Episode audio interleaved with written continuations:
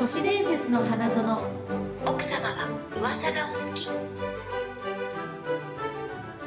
はい始まりました奥様都市伝説の花園でございますねえそれスタンダードになってんの私のせいえそうよえでも私がやるのは久しぶりじゃないですかてかなんか初めて聞いた今日はえっとお紅茶を用意してますおよこうちゃんはいおこうちゃんあ今日ケーキ買ってきたからねあ奥様ケーキね、はいさっき手土産で買あってきのた見たわあの後でねツイッターにあげましょうそうねちょっとねファッショナブルじゃなくてなんだっけえポトジェニックそうそうポトジェニックのはそれあのおケーキがケーキ面白いかなとあり思まっすてのでね後であ食り事がとうございいますますさあ今日も始まりました都市伝説の花園はいえーこの番組は都市伝説が大好きな女2人が噂話の内緒話でこそこそ楽しく盛り上がっちゃおうという番組になっております。イエーイということではいこう自己紹介するよ今自日は。己紹介しましょう、えー中華屋に入りましたそした ら必ず、うんえー餃子頼みますみゆきです中華屋に入ったら必ず餃子は頼むよねい。やこれ先に言ったもん勝ちなんだマジ かよ。ああ最近はあの豆苗がお気に入りなので豆あ苗ー豆苗ね豆苗炒め美味しくないですか？あ美味しい美味しい、うんだからさ空心菜とか豆苗ってなんでみんな愛するのあんな草じゃんなんだろうシャッキシャキしてるからかな食感うん豆苗みんな好きだよ豆ね苗好きですね豚肉と炒篠めて宮ゆきですよろしくお願いしま豆苗ですす豆苗ですな 豆苗ですなんで すかさあシロさん豆苗ですなんですか私が豆苗みたいになってあれ二回あのお家でさ食べるとさ二回食べれるのよ くない分かったあよの豆苗の話を広げなくていいよ豆苗 をさあの水やっていさやこうまた生えてきて思ったけどさサクってやるの楽思しっくないた思ったけど ねいいよそのその初対初対あの生活感の生活感のあ感じのやるつそうねね今日もえっ、と怖い話をしてからうんのやいったつものこう な怖い話特集そうそう大好きスっペてシャ方ル向第に2番そななんてういやしなさん大好きって方向に切り替えたらさきっと楽しくなるいやだいやだからそうなんだから怖いだ怖いけ ど嫌いではないんだよ毎回言っわてかりるますこのこ怖がりなんだけどうんうん怖がり怖いもの見たさ OK がうんもう、もう人より強い、人より強いのね、じゃあちょっとうんもしかしたらそれもうん、あの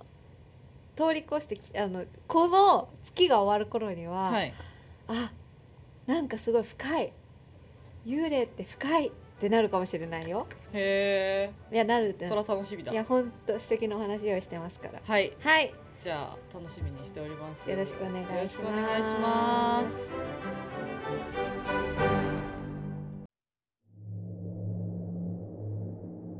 階段のコーナーひるひるひるなんかあのーどうしようかないっぱいあるんだよなでもちょっともったいぶっちゃいたいよなあでももうこれにしようちょっとたくさんいただいてねどどれから読んでいいかもわかんないんですけどおおえーっとです今日はねみゆきさんの方からはい怖い私話のを方していたかだらけると、よし聞くぞしようと思いますがっつり聞く、えっとですねじゃうあんこれ2回に分けてお届けしようかなと思うんですけどこれはうんうんちょっとたくさんあってですねっていうのもうんあのある知り合いのその映画えー監督というかうん映像を撮っている方がうんちょっと気を持っていらっしゃる方で、気を持っていらっしゃるはい、っていうのもその見える見えないとかじゃなくうてん人の気を感じてしまったりとかすごくうん感じやすくなってるうんあこの人すごい負の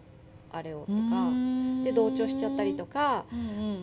ん逆に自分がものすごい負の気をぐーって高めちゃうとあと行き詰まったりとかすると、うんパリンって電球がなんかなんか物壊れたりとかすげえでそのサイコキネシスじゃないですかね私も最初びっくりして、うんその話聞いた時に現場で同じその監督と同じだったカメラマンが私のし中学時代の友達で。おうでその子が持ってたそのなんかカメラが壊れたっていうのを実際に聞いてねえ現場でその監督が怒ったから怒ったというかなんかうんなんか行き詰まっちゃったよへえっていうような人今日ではうんすごい体験をいろいろしてるから、うんなんかいっぱい話を送ってくれてなるほどそうで今日はそこから、えー、と3つ、えーいただいたんですけどでエピソードを、うんでこれが全部一つにつながっててうんまずその伏線になる、うんえ2つの話を短いのではいご紹介したいと思います。お願いしますはい、えー路上の話うん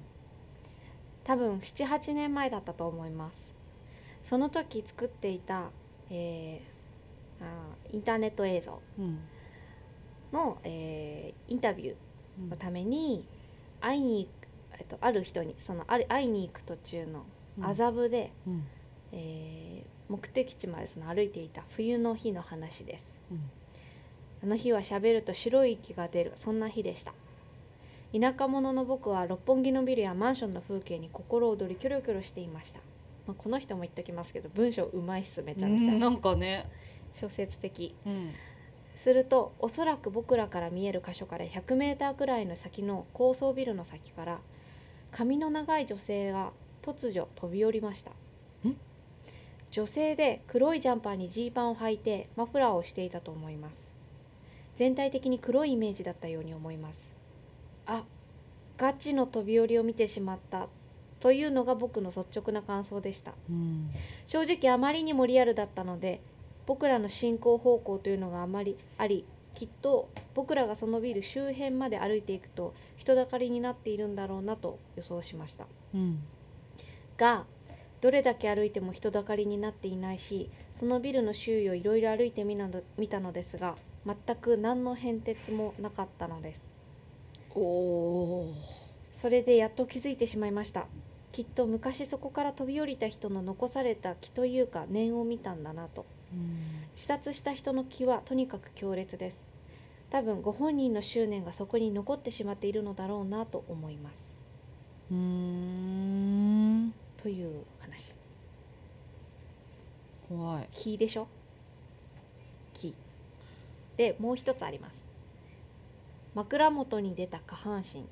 えもうあータイトルが怖えタイトルが怖えんじゃんもうダメだそれでこの話これ以降の話の伏線にもなってきますのでお話しさせていただきますねは僕が東京都日野市に住んでいた頃あ、はあ、多分7年くらい前になるでしょうかその日は何の変哲もない一日でしたは一日の仕事を終えて電気を消し寝床に入りましたあ、はあ、するとひどい胸騒ぎが胸を締め付けられるような息苦しい状態が続きました夜中の1時頃ですそしてパッと枕元を見ると誰かの足元がそこにぼーっと立っているのですその足には特徴がありました両足ふくらはぎから膝にかけて大きな手術跡があるのです気持ち悪いなというのが最初の印象でしたうんずーっとただそこに立っていましたですがあまりに長く立っているので僕もおかしいなと思い始めました一体誰が何のために僕の枕元に立っているのか手術の跡が特徴的なこの足は一体誰だ自分の記憶や経験を頭の中で振り返りましたそして合致する男が一人頭の中で思い浮かんだのですうんうん親友の Y 君ですうんうん幼なじみで親友の Y 君は中学の時に骨の具合が悪くて両足ふくらはぎから膝までの手術をしていたのですうんそんなことを考えていると夜中の3時頃にその足元は枕元からスッと消えました一体何だったんだろううーとん思っていると突然携帯が鳴り出しました弱視の名前はなんと Y でしたちなみにその頃ほとんど Y とは連絡を取っていなくて Y から連絡が来ること自体が珍しいことでした電話の内容は恋人に振られたという恋愛の話でしたうんきっと僕に話を聞いてほしかったんだと思いますある程度話を聞き終わって僕はさりげなく僕に電話をかけようと思った時刻苦しかった時間を聞いてみましたうん Y が恋人に振られたのが午前1時頃そこから午前3時まで夜遅いのもあって僕に電話をかけようか迷っていたとのことでしたちょうど僕の枕元に足元が立っていた時刻と一致したんです僕はそのことを電話口で伝えると親友の Y は驚いていましたそして2人で大笑いしました一心伝心と言いますがこの経験を通してきっと気は簡単に飛ばすことができる簡単に受信することができるんだなというのを実感することになりました生き量みたいなもんですかそうですねっていうかさすが文章がうまいうまいよねしかも伏線まで張ってくる伏線張ってくるもう監督さんだからさすがもう これねほんとこれあとこうごめんなさいあと2つその1個大きいのともう1つち短いのがあったんでこれもちょっと面白いので次回に回そうかなとああなるほど、思いますうん、このじ人ゃあのこの伏線をどの伏線を覚えておけばいいんですかそれは伏線だから自分で発見してくださいってことですかね、そう聞聞いてるとこかなうん、うん、すごいなってそのうんまあでも怖いっていうかなんかやっぱね人つながつながりそうあっのていう話ね切ってあるんだなって、ううんん不思議な人ですね不思議な人たただ単に霊感があるというよりはね、うん自分で最高記念室使っちゃったりとかそう今はねちなみにその方楽しいな、トレーニングしてるらしいよその気をはあ、コントロールできるように要はえ出しすぎちゃうから自分がうわーってなると「ハリー・ポッター」みたいにそのトレーニングはどこでできるんですかそれをね次にちょっと書いてるあー何それなんか映画の話みたい、そうだからねうん、そういう映画も書いてるんですよ今、あ面白いよねすごい、うん、なるほどなんか全てがその人の話を聞いてるとあだから映画監督やってんだなとかつながってきてへえなんか怖いというよりすごく興味深いうんねおもし話で、面白いでしょ、面白いへへへじゃあ次回も楽しみにしてますしててはいはいありがとうございましたはいでは、えー後半なんですけれどもイエイイエイ、結構前にうんあのー私がネズミがテレパシーを使えるようになったみたいな話をしたと思うんですよ。あー快楽の話してる時にその研究もしてるって言ってたそうそうでもそれもその快楽の話の時もそれより前に一回私がそのネズミがっていう話をしててとにかくそうかそうネズミがね好きなの。 ほまあいいやでほそうのそのネルネズミがテレパシーを使えるようになった研究なんだったっけと思ってほう改めて調べ直してみたんですよほうでその時はねそのその触りしかやってないからうほうんそーの話していいですか詳しくういいよ私のネズミが聞いてるからネ今ズミの胸元のネズミネズミの顔がねうんでっかい顔があるけど、そうあのテレパシーを使えるというかそのうネズミの脳みそにうん電極を刺しまして、うんで遠くのネズミと通信させるみたいなちょっとこう、うんなんていうんですか改改造的なうんうんうん話うんなんですけどそれをやったんだってうんうんこれが5年ぐらい前の情報なんですけど、えっと、アメリカのノースカロライナ州うんデューク大学生物学研究グループが、うんえっと、ノースカロライナ州のダレム市の、えー実験室にいるネズミと、うん遠くブラジルの、うんえー北西部ナタル市の実験室に寝るいるネズミの脳に、うんえー電極を埋め込み片遠いの方のネズミが離れてるのところにいるのネズミのだってアメリカとブラジルだもはいんの両方のネズミに電極を埋め込みましたまずねで片方のネズミが覚えたことを別のネズミに伝えることに成功したというなんでわという実験なえ話します、えっとまずえ喉が渇いたネズミに基本訓練を施しうん光がついた時にレバーを押せば水が出てくることを覚えさせたうんあのピッてやったら水が飲めるうんっていうう、んえー、と芸を覚えさせたんだってうんでその後、うん極小の電極をネズミの脳に埋め込んで細いケーブルでコンピューターにつなげた、うんえー、とこれがアメリカ側のネズミかなうんあ違えわブラジル側のネズミうんブラジル側のネズ ミうんがそれを覚えましたでこのネズミが発信側となって水が出る仕掛けを、うんえっと理解すると脳から一連の電気信号が発信されインターネットを経由してアメリカにいる受信側のネズミの脳にえ脳皮質にリアルタイムで届く仕組みになってるんだって、インターネットでですかうんへえうん、だからもうね電極入っちゃってるわけだからもう電気信号電子化でしてるこうつなあつーそのとリアルタイムで届くその結果発信側のネズミから送られた信号によって受信側のネズミもすぐに水を飲むことができたという、何にも教えてないのにえーっとだからその仕組みを理解したってことじゃないあそのネズミだからあのーなんていうんですかアメリカ側のネズミはその水を出る仕掛けを習ってないわけじゃないあですかそう習ってない習ってないのになんかブラジルにいるネズミがそれをやったらアメリカ側のネズミもできるようになったんだってへすぐに。でこの受信あ、えー、とこの実験の成功の確率は70%程度でお普通の高っ訓練でその、ね、水が出ることを習得するよりもかなり確率が高かったえそうです。高い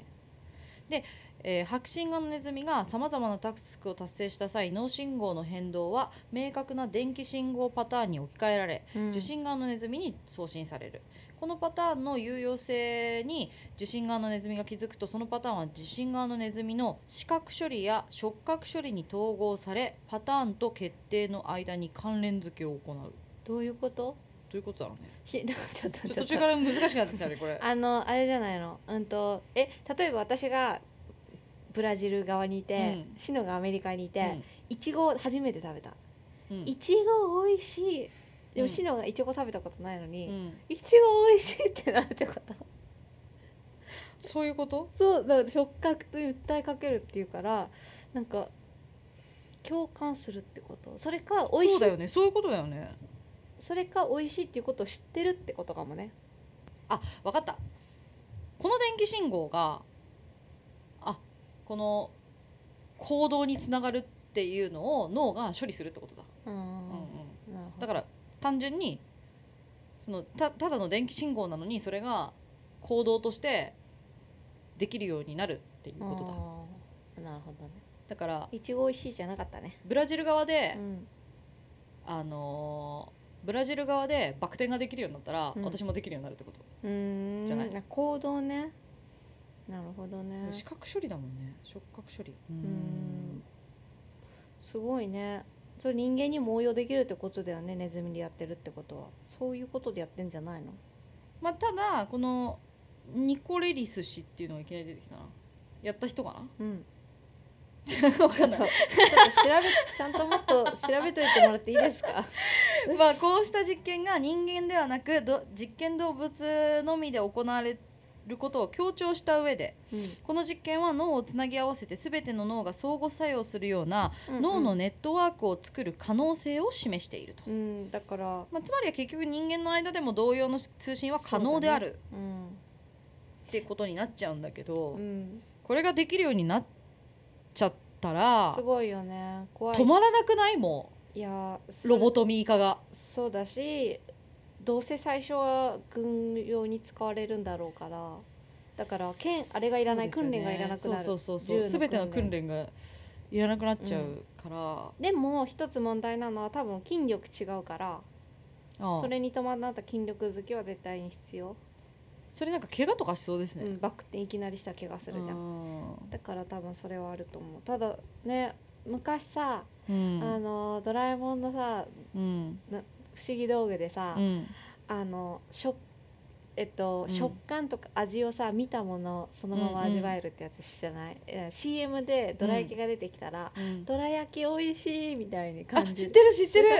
なんか私は今ちょっとそんなんだったらすごいいいなってああそうそうそう知ってるねあれを想像してでも前なんかさあの水をの味を変えるたああああれれのは話してませんでした嗅覚ねそう、んえっとペットボトルの口つけるところにこう鼻がちょうど当たるよね飲むとうんそこの部分にアタッチメントをつけて、えっと水を中に入れるんだけどいちごのフレーバーがするとうか、んえっと、オレンジの香りがする要は人って香りを嗅ぎながら食べ飲むものを無色透明のものを飲むとそれになるらしいよそれさあのだからテレビからそれが出てくればいいんじゃないの香り匂いが匂いが 掃除大変そうだどういうことですかいやなんかそこ匂い出るとこ掃除しなきゃいけない と不衛生じゃんそんなのだってエアコンの掃除とかと一緒じゃんそあっんかなそっかのででもいつかねいや広告もこんなにね電子化してるからさそういうとこに訴えかけたら面白いよねああ香りの出る広告ねうん、でもほんとさっきのさ昨日話じゃないけど電子レベルで私なんかの本で読んだよくさ、うん願いを叶える方法みたいな本あるじゃんうんなんか宇宙に何かお願いする方法みたいな、うん人が祈るってうんエネルギーになるって書いてあった、分子レベルでその細かいエネルギーになっうてる、ん人が強く念してる念じてる時点ででそれもネズミが考えたことが電子記号化してうん物理的に物理的になってるってことですもんねそうこれねすごいそれだからもともと細かくて見えないけど物理的なエネルギーなんだなって思った私なんか予言の話で予言で例えばあのいつ大地震が起こるって言うじゃないですか、そしたらいっぱいの人がそれを知ってあ大地震起こる大地震起こるって思うじゃないですか、うんうんうんそれで本当に起こるらしいみたいなののあーあの説を聞いたことがあってそれもだってさ一緒じゃない祈りと、なんかいっぱいの人が意識しちゃうことでそれがパワーになって、うんなんかねお実際にそういうふ方向に向かってしまうみたいなさ、や怖だいねよねうんそれいいことでも悪いことでもそうらしいですねなんうかね、んうんだからネガティブ発言しない方がいいとかさそうそうそう引き寄せの法則とか本さ当結局全部そうじゃんなんかあると思うあると思うあると思う気をつけようあの米とかさある米 うん米ラライス米の話してる何ですか米さなんかタッパーに入れてさ2つ、うんでうんすごいバカとかうんけなした言葉を貼っあーあーあーあーあーてでもう一つにはあ素敵 とかなんかーうんなんか実験であるよねでバカとか書いてある方はさどんどん腐ってくのあ伸びてーく知っのてる知ってる知ってるまあ、サボテンとかでもそういうのやってたけどだからあれでしょ言葉あものー植物にさ綺麗だねとか美しいねとか言ってたら綺麗な花が咲くとかそうそういうそう話ですよね自然をもねあれしてしまうそうだからそれってさあの言語は関係ないってことですよねそのねき気持ちってことですよね、英語で言おうがだってさ、うん日本語で言おうがいいんでしょ、うんそれだよそれすごいいやーいやー篠の話はいつも深いありがとうございました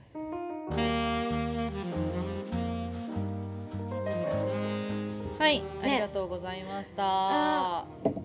ね全然関係ないけどさ、うん私最近さ動物の動画見るのハマっててさ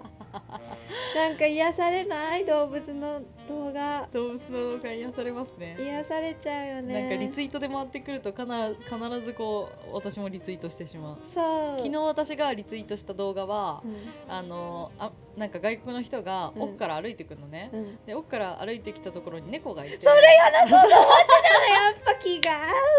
そうハイタッチする猫そうそうかわいいあれそうさハイタッチもアメリカンなんだよねちょっと、はポーンあのパシってやった後に後グにーグーをでつけるそうそうやるやつあれもう10回ぐらいずっと回してあみてれた超可愛いほんとかわいいはいいいよね可愛いあとねなんか赤ちゃんにルンバがね、うんずっとガシガシ当たってたのうんそしたら猫が普段はルンバを怖がるのにいきなりその猫がバーって走ってきてルンバをすごい攻撃しだして 赤ちゃんを守るっていう動画もあった、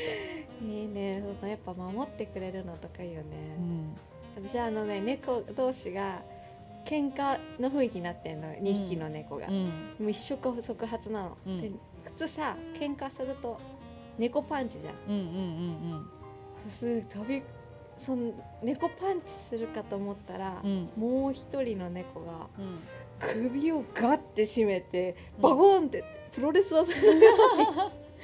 うに投げ倒すって いう、へーそのやられてる側の猫の可愛い表情めちゃめちゃちょっと後で全部リンク貼っとこはい、だとやっぱ和んじゃうよね動物シリーズね、ね可愛いね、だからさネズミも幸せになってほしいよねこんなに人間様人間さんのためにさいやねねでもさこのネズミはかわいそうだけど動物実験ってかわいそうだけどさこのネズミの気持ち的にはあ俺いきなりすごくなったってならないな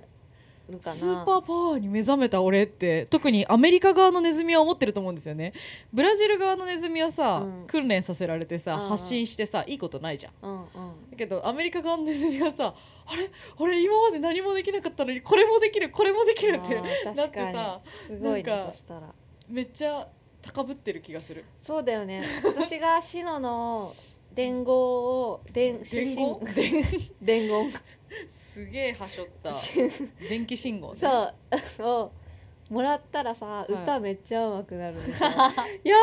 ってなるんだよえちょ逆で私あのダンスうまくしてもらっていいですよもうミュージカル出れんじゃ んうわ急に踊り出せるとーかいいそうな急に全踊っち然ゃう何でも何にも習ってないのにねそう怪我するん だよ それ怪我確しかちゃうに筋痛めるすぐいややっ「いぱてててて」ってなるそれ逆にその信号をプログラムとしてももう解析できたらうん作れちゃうってことだよね、あのうん確かそうですね手作りで信号作れちゃあのだからこれこれダウンロードしたらう、うん、あのーもう歌が超うまくなりますパックみたいな、 1600円 安い買う買うミスサイゴンセットみた いなるミスサイゴンのスコア歌えるようになります、そう全部歌えるようになるって、うん1600 1600円